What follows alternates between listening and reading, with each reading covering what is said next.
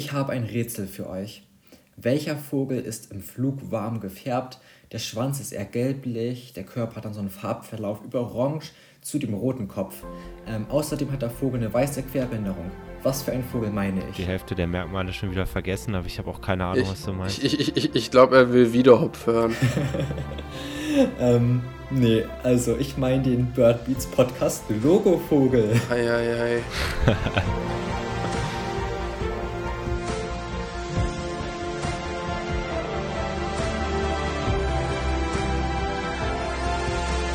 Moin und herzlich willkommen zur heutigen Folge vom Bird Beats Podcast. Heute erzählen Lenny, Kalle und ich euch, was in den letzten zwei Wochen in Deutschland so los war, ähm, blicken rückblickend auf die Seltenheiten ähm, zurück und erzählen euch von einem Kracher, den es gab, auch wenn es insgesamt, was Seltenheiten betrifft, ruhiger wird.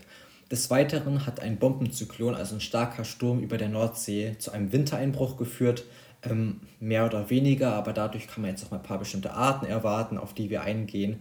Ähm, des Weiteren berichten wir euch von der Wahl zum Vogel des Jahres, vom NABU, und dabei wünschen wir euch viel Spaß. Ja, und damit auch Hallo von meiner Seite aus. Ich würde mal sagen, bevor wir zu den Seltenheiten kommen, wir haben ja schon noch ein paar Themen. Du hast schon angesprochen, ähm, in den letzten zwei Wochen ist ja ein bisschen was passiert. Der Vogel des Jahres wurde gewählt. Dieses Jahr gab es ja wieder die Möglichkeit, ähm, auch für den Normalbürger mitzuwählen und es haben 140.000 WählerInnen mitgemacht, also gar nicht so wenig. Und zur Auswahl standen diesmal nicht alle Vögel, sondern nur fünf: Mehlschwalbe, Bluthänfling, Feldsperling, Steinschmätzer und Wiedehopf. Und bevor wir auflösen, ich denke mal, die meisten von euch werden es wahrscheinlich auch schon wissen, welcher Vogel es geworden ist. Was war denn eigentlich euer Favorit und warum? Ja, moin dann auch nochmal von meiner Seite. Äh, mein Favorit war tatsächlich der Steinschmätzer. Einfach als Bewohner der Offenlandschaft, äh, gerade auf den ostfriesischen Inseln dann ja auch noch zum Teil. Aber im Binnenland wird er halt gerade als Brutvogel super rar und ist in einigen Torfabbaugebieten noch zu finden, wo er dann entsprechendes Bruthabitat äh, findet.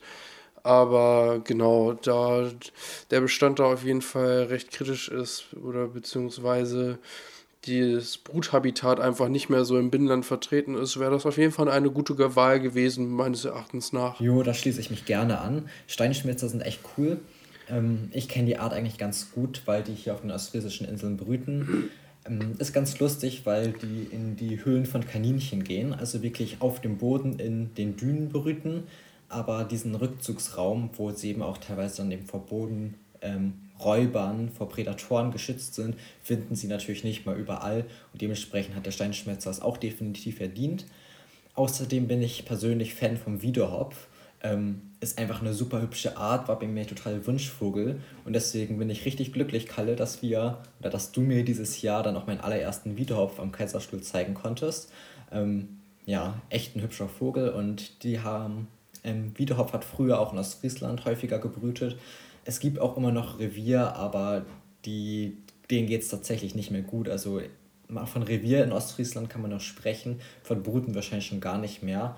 Und der Wiedehopf steht als ähm, Kandidat für Vogel des Jahres dann eben auch mit dem Slogan Kein Gift in der Landwirtschaft dafür ein, dass man einfach auf Pestizide verzichtet. Ähm, ja, und damit hat es auch in meinen Augen der Wiedehopf verdient. Und Trommelwirbel, tatsächlich hat der Wiedehopf mit 31,9% und insgesamt 45.500 Stimmen die Wahl zum Vogel des Jahres gewonnen. Glückwunsch! Ich war tatsächlich sogar Team Mehlschwalbe. Ähm, normalerweise, also weil ich halt irgendwie gedacht habe, ähm, ja, keine Ahnung, klar, der Wiedehopf hat auch seinen ähm, Anspruch darauf, sage ich jetzt mal, im Sinne von, ich glaube, was war der Slogan? Irgendwie Gift ist keine Lösung, also irgendwie auch um auf die intensivierte Landwirtschaft und auf den Insektenschwund ähm, aufmerksam zu machen. So deshalb finde ich es eigentlich ganz gut, aber der Wiederhopf selbst, also zumindest da, wo ich ähm, herkomme, so aus der Kaiserstuhlregion, da geht es den Wiederhopfen eigentlich ganz gut und ist ja auch eher eine Art, ähm, die sich hier bei uns zumindest eher ähm, oder zumindest einen positiven Bestandstrend hat oder zumindest nicht so einen stark negativen wie bei euch. Ähm, während ich mir irgendwie bei, bei der Mehlschwalbe oder auch beim Steinschmetzer auch, also finde ich, sind halt auch durchaus relevante Schutzmaßnahmen, ähm, die da getroffen werden könnten und die einfach noch mehr Aufmerksamkeit ähm, verdient hätten. Aber ach ja, mit dem Wiedehopf kann ich auch ganz gut leben. Das ist zumindest mal ein Vogel, den viele Leute, glaube ich, ganz schön finden. Und äh, wenn man darüber dann ein bisschen die Aufmerksamkeit auch auf den Schutz dieses Vogels oder auch auf den Lebensraum des Vogels ähm, lenken kann, dann denke ich mal, ist das keine schlechte Idee. Definitiv. Also Öffentlichkeitsarbeit ist definitiv wichtig und findet dann ja auch im Rahmen des Vogel des Jahres statt. Ähm, wenn man sich es mal irgendwie anguckt, wie viel in der Presse darüber berichtet wird, ähm, dann ist es ja schon ziemlich öffentlich. Und wenn man jetzt sich anguckt, dass 45.500 Leute für den Wiedehopf gestimmt haben, da merkt man ja schon, dass irgendwie doch sehr viele Leute da mitgemacht haben und davon auch, denke ich mal, viele nicht so ähm, ja, aktive BeobachterInnen waren. Und dementsprechend ähm, ist es natürlich gut, ein bisschen auf Probleme wie eine Agrarlandschaft, ähm, also Agrarlandwirtschaft, ähm, aufmerksam zu machen, dass zum Beispiel zu viele Pestizide genutzt werden, was ja eben ein Slogan von Wiedehopf für das Jahr ist. Und damit vielleicht mal Druck auf die Politik auszuüben, dass man irgendwas in der ähm, Gelderverteilung in der Landwirtschaft ändern muss, um nachhaltig Arten zu schützen. Denn wir wissen ja, dass ähm, der stärkste Rückgang der Biodiversität, also von den Arten, aber auch der genetischen Vielfalt, äh, in unserer Agrarlandschaft ähm, stattfindet. Viele Arten wirklich große Bestandseinbrüche haben und da kann natürlich jetzt auch der Wiedorf stellvertretend verstehen. Des Weiteren gibt es Projektarbeiten von NABU-Gruppen, die zum Beispiel irgendwie Habitate verbessern, indem sie beispielsweise Streuobstwiesen anlegen oder einfach das, was der Wiedehopf braucht, ähm, und dafür sorgen, dass eben auch da ähm, genügend Schutz für die Art da ist, Nisthilfen anbringen und so weiter, dass auch ein Nahrungshabitat da ist. Und ja, das ist auch in Ostfriesland, denke ich, sehr hilfreich, dass man den Wiedehopf wieder ansiedeln kann. Außerdem hatten wir ja noch eine weitere Ne, ist keine Wahl, aber der Seevogel des Jahres für 2022 wurde bestimmt. Der Eissturmvogel, ich denke mal, da sind wir uns alle relativ einig, der, äh, das ist eine Art, die den oder die Aufmerksamkeit ganz gut gebrauchen kann, die ja in Deutschland ähm, nur auf Helgoland brütet mit, keine Ahnung, wisst ihr wie viele? Sind es niedrig zweistellige Brutpaare, glaube ich. Ähm, und ein Vogel, der ja mehr oder weniger in den nächsten Jahren vielleicht auch aussterben kann in Deutschland, wenn es so weitergeht, der ja durch die ähm, Plastikmüllverschmutzung im Meer stark bedroht ist, aber auch eben durch die Fischerei. Ähm, und äh, ja, da glaube ich in den letzten Jahrzehnten de deutlich, deutlich dramatisch abgenommen hat. Ähm, deshalb mal sehen, ob es nicht vielleicht sogar schon zu spät gewesen ist, aber schadet, glaube ich, nicht, da noch ein bisschen Aufmerksamkeit auf den Vogel ähm, zu lenken. Ich habe gerade noch mal den, den frischen Helgoland-Bericht von äh, 2021 nämlich gerade in der Hand, also mit den Daten aus 2020. Und äh, es waren tatsächlich im Jahre 2020 31 Brutpaare des Eissturmvogels und 38 im Jahr 2019. Nicht mehr ganz so viel. Vor allem, weil das ist doch so, oder? Dass die Eissturmvögel, oh je, jetzt kann ich mich auch völlig vergaloppieren, die legen doch nur ein, Jahr, ein Ei pro Jahr, oder? Irgendwas habe ich da mal zu gelesen. Da muss ich, muss ich gestehen, weiß ich nicht. Ich hoffe, das stimmt jetzt so. Ähm, aber sozusagen die, die Chancen bei dem Vogel stehen nicht ganz so gut. Ja, ich finde es eigentlich auch gut mit dem Wiedehopf, muss ich ehrlich sagen. Ähm, wenn dann da wieder ein bisschen lokal was gemacht wird. Ich habe jetzt auch schon von zwei Nabu-Gruppen gehört, ähm, die jetzt aktiv noch viel mehr Nistkästen irgendwie ähm, für einen Wiedehopf aufstellen wollen. Das finde ich eigentlich gar nicht so übel. Ähm, aber gleichzeitig ist das halt auch irgendwie nur ein Teil des Problems und ich glaube nicht die fehlenden Brutplätze sind das große Problem, sondern vielmehr die, die Landwirtschaft, ähm, das ganze Gift, was da in den ähm, Streuobstwiesen, Weingärten, Rebgärten ähm, und dadurch halt eben auch der Insektenschwund zusammenkommt. Naja, so ist es nun mal. Gut, dann lass uns mal den Vogel des Jahres abhaken und weitermachen mit dem Wetter. Denn wir hatten jetzt ja in der letzten Woche einen Bombenzyklon. Ähm, das ist so ein sehr starker Sturm, der auch bei uns an der Küste tatsächlich mit bis zu 11 Beaufort in den Böen ähm, ja, für ein bisschen Chaos gesorgt hat. Ähm, ja, damit hat auch dieser Wind, der von Skandinavien ein bisschen runtergedrückt hat, den Weg frei gemacht für kalte Luft aus Skandinavien eben Und dementsprechend kann man natürlich hoffen, dass man jetzt ein paar coole Arten erwarten kann. Also bei mir in Ostfriesland liegt jetzt auch gerade Schnee. Ähm, nicht besonders viel, aber es ist trotzdem ziemlich kalt. Und das ist natürlich schon ein großer Umschwung zu dem Wetter im Oktober, im November teilweise, also in, den, in der ersten Novemberhälfte, ähm, wenn es doch noch mal ein bisschen wärmer war. Und jetzt ja, kommt wirklich Winter und dann kann man auch noch mal ein paar coole Arten erwarten. Also, ähm, was erwarten wir so die nächsten Tage? Ich habe vor ein paar Tagen mal ähm, eine Datenbankabfrage gemacht. Also es gibt ja durchaus erstmal einige ähm, Arten aus Nordeuropa, die im Winter mehr oder weniger häufig, je nach Wetter und je nach vor allem Nahrungsverfügbarkeit, da äh, im Norden nach Deutschland kommen zum Überwintern. Ich habe ähm, ganz spezifisch mal eine Datenbankabfrage gemacht äh, zum Seidenschwanz der ja dieses Jahr extrem unterrepräsentiert ist. Es, ich glaube, es gibt nicht viel mehr als irgendwie eine Handvoll Meldungen oder so ähm, wenn überhaupt. Ich weiß gar nicht, ob jetzt in den letzten paar Tagen noch ein bisschen was dazugekommen ist. Ja, ein bisschen mehr, aber es ist irgendwie wirklich nicht mehr als 1, 2, 3, 4, 5, 6, 7, 8, 9 Meldungen.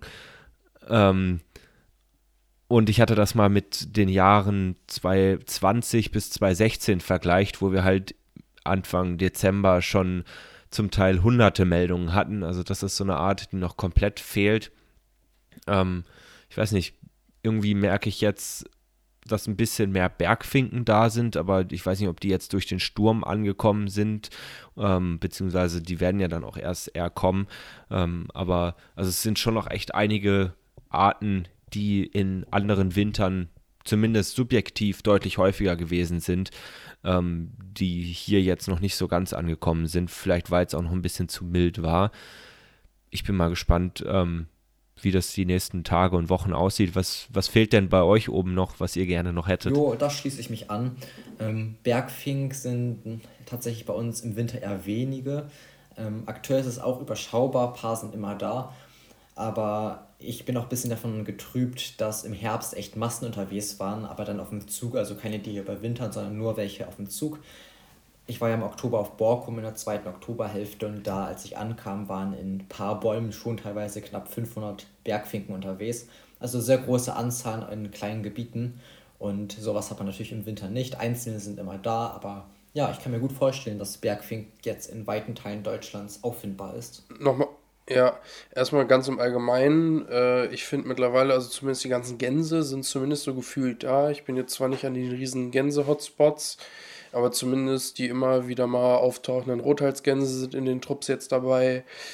Immer wieder vermehrt auch jetzt Kurzschnabelgänse, äh, die ja auch auf Helgoland dieses Jahr, finde ich, deutlich später in den großen Trupps durchgezogen sind als letztes Jahr. Wenn ich das von den Daten richtig im Kopf habe, sondern irgendwie um einen halben Monat oder um einen Monat fast. Und ja, Seidenschwanz komplett unterrepräsentiert, war jetzt aber auch letztes Jahr, glaube ich, nee, vorletztes Jahr war es ganz gut, aber davor auch so geht so, fand ich.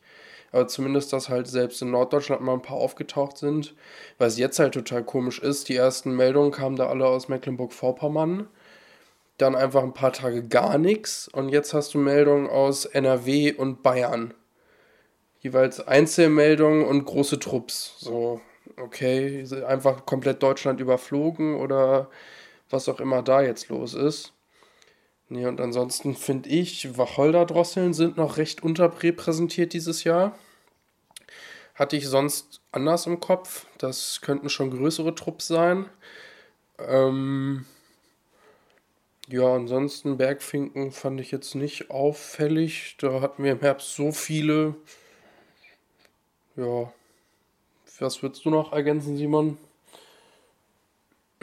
Ja, auch die Wacholderdrossel wird definitiv häufiger anzutreffen sein die nächsten Tage. Ich hatte heute neun Individuen über dem Garten. Ähm, ja, das klingt vielleicht erstmal wenig, neun Stück von so einer Art, die man sonst auch mal in riesigen Trupps bis dreistellig oder so hat. Auch hier. Ähm, aber neun Stück finde ich trotzdem irgendwie bemerkenswert, weil ich habe mal meine Daten durchgeguckt und ich hatte im ganzen Oktober und November, abgesehen von diesen neun, nur zwei Beobachtungen dieses Jahr, also in diesem Herbst und zwei Wacholderdrosseln über den ganzen Oktober, obwohl ich super viel draußen war, finde ich schon echt schwach. Und man muss es mal vergleichen. Ich hatte dieses Jahr, oder äh, nicht dieses Jahr, diesen Herbst, mehr Spornpieper als Wacholderdrosseln. Ähm, was ist das für ein Verhältnis? Also wirklich zwei Wacholderdrosseln auf drei Spornpieper. Ähm, das geht schon besser für die Wacholderdrossel. Aber immerhin sind jetzt neun Stück im Garten gewesen, gezogen. Und wenn jetzt immerhin schon mal ein ganz kleiner Trupp zieht, dann kann ich mir auch vorstellen, dass jetzt mit dem kälteren Wetter die Tage auch noch mal ein bisschen mehr kommen. Ähm, vor allem da auch eigentlich schon vor ein paar Wochen in dem Norden von Schleswig-Holstein ziemlich viele gemeldet wurden. Ich glaube, da hatten wir Tagessummen von mehreren tausend sogar an Zugbeobachtungsstellen. Und vielleicht kommen die jetzt ja auch wenigstens hier ein bisschen weiter. Ich weiß nicht, ob die irgendwie Ostfriesland so ein bisschen überflogen haben, aber es waren tatsächlich in der letzten Zeit extrem wenige. Man hat gar keine Meldung gesehen. Und dementsprechend denke ich, dass der ja, Wintereinbruch, den wir jetzt gerade haben, auch nochmal eine Erhöhung der Anzahl von den Wacholderdrosseln. Ja, das stimmt. Wacholderdrosseln, Lenny, die sind tatsächlich echt noch so ein bisschen unterrepräsentiert.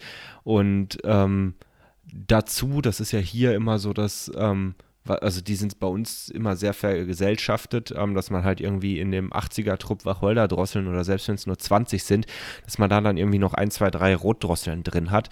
Ich muss echt sagen, ähm, abgesehen von den Tagen auf Helgoland mit dir, Lenny, was ja jetzt auch schon wieder über einen Monat her ist, war das doch echt mager, was ich an Rotdrosseln hier unten ähm, in Süddeutschland jetzt beobachten konnte. Also es waren wirklich so keine Ahnung, zwei, drei Beobachtungen von ein, zwei Individuen, plus halt die auf Knockmick, aber ähm, ansonsten so stationär Rotdrosseln und Wacholderdrosseln tatsächlich ähm, eher weniger als im letzten Jahr. Mal sehen, was, was da jetzt noch kommt mit dem Wetter. Ich mir auch, aber durch diesen ähm, arktischen Sturm, also dieses riesen Tiefdruckgebiet, was da war vor ein paar Tagen, also dieser Bombenzyklon, der da oben von der Nordsee auf Deutschland getroffen ist, ähm, erhoffe ich mir tatsächlich einfach noch ein paar seltene arktische Möwen vielleicht. Also ich finde auch dieses Jahr bis jetzt, also bis auf die Eismöwen auf Helgoland, fehlen die irgendwie noch so ein bisschen. Also ansonsten hatte man auch schon im Binnenland mal eine Eismöwe oder eine Polarmöwe irgendwo rumsitzend. Belgien hatte jetzt wenigstens schon eine Rosenmöwe. Was heißt wenigstens schon? Äh, ich glaube, das war ein Erstnachweis oder irgendwie sowas. Ja, ähm, aber sowas wäre natürlich hier in Deutschland auch noch mega jetzt. Ähm, würde zu der Zeit passen, aber mal gucken. Also der Winter hat jetzt ja auch wieder ein bisschen gedreht. Vielleicht wurden einige Sachen so weit reingetragen, dass sie jetzt noch ein bisschen brauchen, bis sie überhaupt auftauchen, weil sie so weit im Binnenland sitzen. Wer weiß, was so unentdeckt in Deutschland sitzt oder eben noch die Tage entdeckt wird.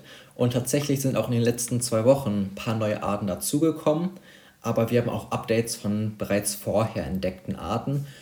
Da möchte ich anfangen mit den Ringschnabelenten. Das sind aktuell drei. Eine im Hämmersee in Niedersachsen, eine am Hengstesee in Nordrhein-Westfalen und am 24. und 25. wurde ein Individuum am Tegernheim in Bayern beobachtet. Ja, die Ringschnabelente, eigentlich so als amerikanische Ente, ähm, ist eigentlich schon fast traditionell im Winter in Deutschland, was, denke ich mal, dieselben Individuen betrifft. Ähm, aber es ist wirklich eine geringe Anzahl. Und erst wirklich in den letzten Jahren ist ja die Ringschnabelente zu so einem typischen seltenen Wintervogel geworden. Ähm, weil wir die letzten Wochen ja auch nochmal drüber gesprochen hatten, ähm, die Ringschnabelente ist auch noch bei der Seltenheitskommission meldepflichtig, obwohl die wirklich jeden Winter auftaucht. Das liegt aber auch daran, weil wir pro Jahr weniger als zehn Nachweise in Deutschland haben im Durchschnitt. Also wenn man das über die letzten Jahre rechnet. Und da sieht man, dass es vielleicht Einzelne sind, die irgendwie regelmäßig wiederkommen oder einfach ganz wenige sind, die wirklich bei uns überwintern, dann in den Populationen bei uns irgendwie mit drin sitzen. Da könnte es ja verschiedene Ursachen haben. Zumindest ist die Anzahl immer noch so gering und ähm, bei uns zum Beispiel hier gab es, glaube ich, noch nie einen Nachweis. Also mir ist keiner bekannt aus Ostfriesland jetzt selber. Und da sieht man, dass die Art immer noch deutschlandweit richtig selten ist, nur weil die ein paar Spots regelmäßiger auftaucht. Und dementsprechend hat die auch noch diesen super Seltenheitsstatus verdient und wird natürlich auch noch bei uns in der Folge erwähnt. Ja, genauso Updates sind eigentlich auch die Zwergschaben. Also nach wie vor sitzen in Bayern äh, welche dort am kleiner Rüttelsee-Weiher bis zu 14 Individuen und im Landkreis Schweinfurt an verschiedenen Stellen bis zu 16 Individuen. Da äh, sind auch, das stimmt, das hat Kalle eben im Voraus einmal schon angesprochen, ob die Individuenzahlen da nicht wieder hochgegangen sind. Ja, irgendwie gefühlt schon. Also ich habe die Zahlen jetzt nicht mehr vor Augen, aber das waren vorher immer nur noch so Einzelmeldungen und jetzt auf einmal, einmal wieder mehrere Individuen. Sehr spannend. Ja, und in Hessen, äh, Rotenburg an der Fulda sind nach wie vor auch noch bis zu sieben Individuen beobachtet worden. Ansonsten ähm, haben wir noch ein Update vom kleinen Gelbschenkel in der Saalbach-Niederung, der jetzt auch ähm, seine zweieinhalb Wochen da ist, äh, vom 14. November bis heute, also am Samstag, ähm, noch das letzte Mal gesehen. Aber der wirkte nicht so, als würde er abhauen wollen. Wobei so aus den ähm, Beobachtungs- ähm, oder aus den Meldungen heraus deutlich wird, dass er wohl nicht mehr so gut teilweise zu beobachten ist, also irgendwie inaktiver, teilweise relativ versteckt rumsitzt, aber nach wie vor zu sehen ist. Außerdem, ja, hat sich vielleicht der Kaiseradler äh, verabschiedet. Ähm, am 24. November war es die letzte Meldung von dem, danach einmal negativ, allerdings war es da auch relativ neblig. Ähm, vielleicht hat der sich bei Schnee dann in sein ähm, Winterquartier verabschiedet. Mal sehen, ob er nächstes Jahr wieder dann äh, zu sehen sein wird oder ob er vielleicht immer noch unterwegs ist, keine Ahnung. Ja, und dann haben wir noch die bereits bekannten eigentlich Tiger Zebzebs. Dort sind nach wie vor auch immer noch einige in Deutschland zu beobachten. Beispielsweise war am 28. und 29. November ein Vogel in Koblenz in Rheinland-Pfalz. Ein Vogel war noch in Bingen am 29. November bis zum 1. Dezember. Dann in Denzlingen in Breisgau vom 3. bis heute, also zum 4. Dezember. Dann im Helgoland Fanggarten am 28. November und am 3. Dezember. Äh, dort wurden auch immer mal wieder mehrere gemeldet, also auch zwei bis drei Individuen. Und auf Hallig-Hoge am 22. November. Sehr nett ist auch die Beobachtung von mindestens zwei Zistensängern im Eriskirchener Ried am Bodensee vom 24. bis 29.11.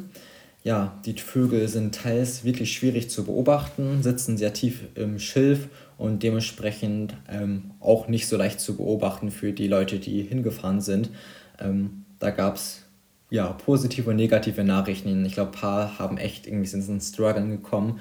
Ähm, ist dann ja doch nicht so leicht, so einen Vogel zu finden, der sich einfach nicht zeigen möchte. Genau, war anfangs, glaube ich, erst ein oder mindestens ein Individuum, dann ging es hoch auf mindestens zwei, vielleicht drei und dann wurden in den letzten Tagen auch nochmal ein bis zwei immer gesehen. Ja, sind wohl irgendwie tief in der Vegetation drin und ja, nicht so richtig erfreut von dem windigen Wetter und deshalb immer mal wieder auch über längere Zeit nicht, un, äh, nicht äh, zu sehen. Das Highlight der Woche ist aber eine Bergbraunelle und damit haben wir auch wirklich nochmal eine richtig, richtig seltene Art. Ähm, der Vogel wurde am 2. Dezember in Oelsnitz in Sachsen beobachtet. Und die Bergbraunelle ist eine Art, die eigentlich aus Sibirien kommt und wirklich in Deutschland fast nie nachgewiesen wurde. Ähm, dazu zur Geschichte einmal zum, zum Vogel in Sachsen jetzt. Ähm, in der Bemerkung bei Ornito steht, ich zitiere wörtlich, nahrungssuchend im Vorgarten unter Bauernhortensie vorm Küchenfenster Hofstelle. Also muss man sich mal vorstellen, hat man eine Bergbrunelle als richtig hübschen und super seltenen Vogel, dann sitzt die einfach im Vorgarten rum. Ähm, ja, das würde ich auch nicht verneinen für meine Gartenliste. ähm, ja, sei der Beobachterin gegönnt. Ähm, der Vogel wurde nicht öffentlich gemeldet und auch erst nachträglich eingetragen. Ähm, und in den Folgetagen gab es dann eben auch eine ja, Negativmeldung. Also der Vogel ist dann vielleicht über Nacht weggeflogen, wurde nicht wieder entdeckt. Und ja, die Bergbrunell ist in Deutschland super selten. Wir hatten tatsächlich erst 2016 den ersten Nachweis.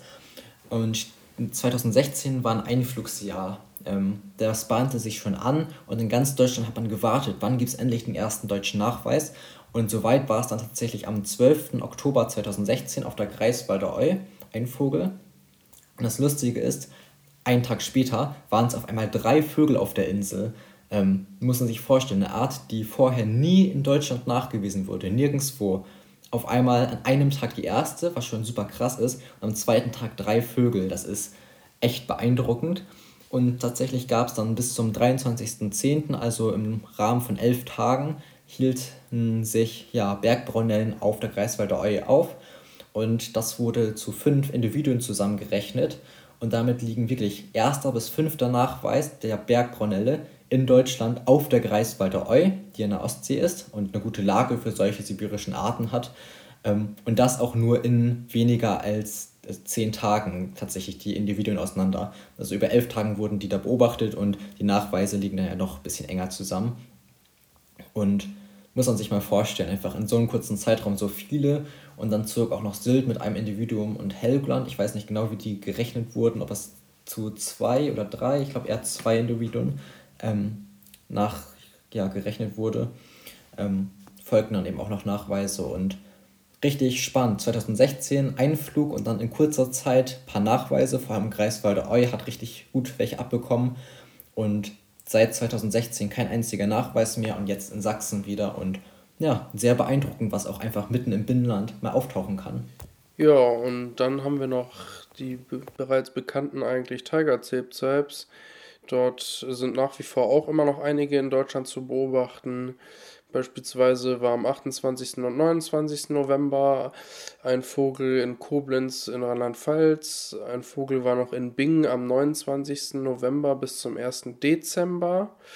Dann in Denzlingen in Breisgau vom 3. bis heute, also zum 4. Dezember. Dann im Helgoland Fanggarten am 28. November und am 3. Dezember. Äh, dort wurden auch immer mal wieder mehrere gemeldet, also auch zwei bis drei Individuen. Und auf Hallig-Hoge am 22. November. Und damit ist unsere Liste quasi auch wieder am Ende. Und wie man schon merkt, irgendwie gehen diese starken Seltenheiten jetzt wieder Richtung Winter zurück. Was ich aber desto äh, auch ganz nett trotzdem finde, die ganzen Seetaucher kommen jetzt wieder ins Binnenland rein. Wir haben jetzt auch die ersten Eistaucher wieder auf einigen Seen in Deutschland sitzen. Ja, auf was freut ihr euch denn noch so? Auf länger werdende Tage. aber das dauert noch ein bisschen. Und auf die Brutvögel.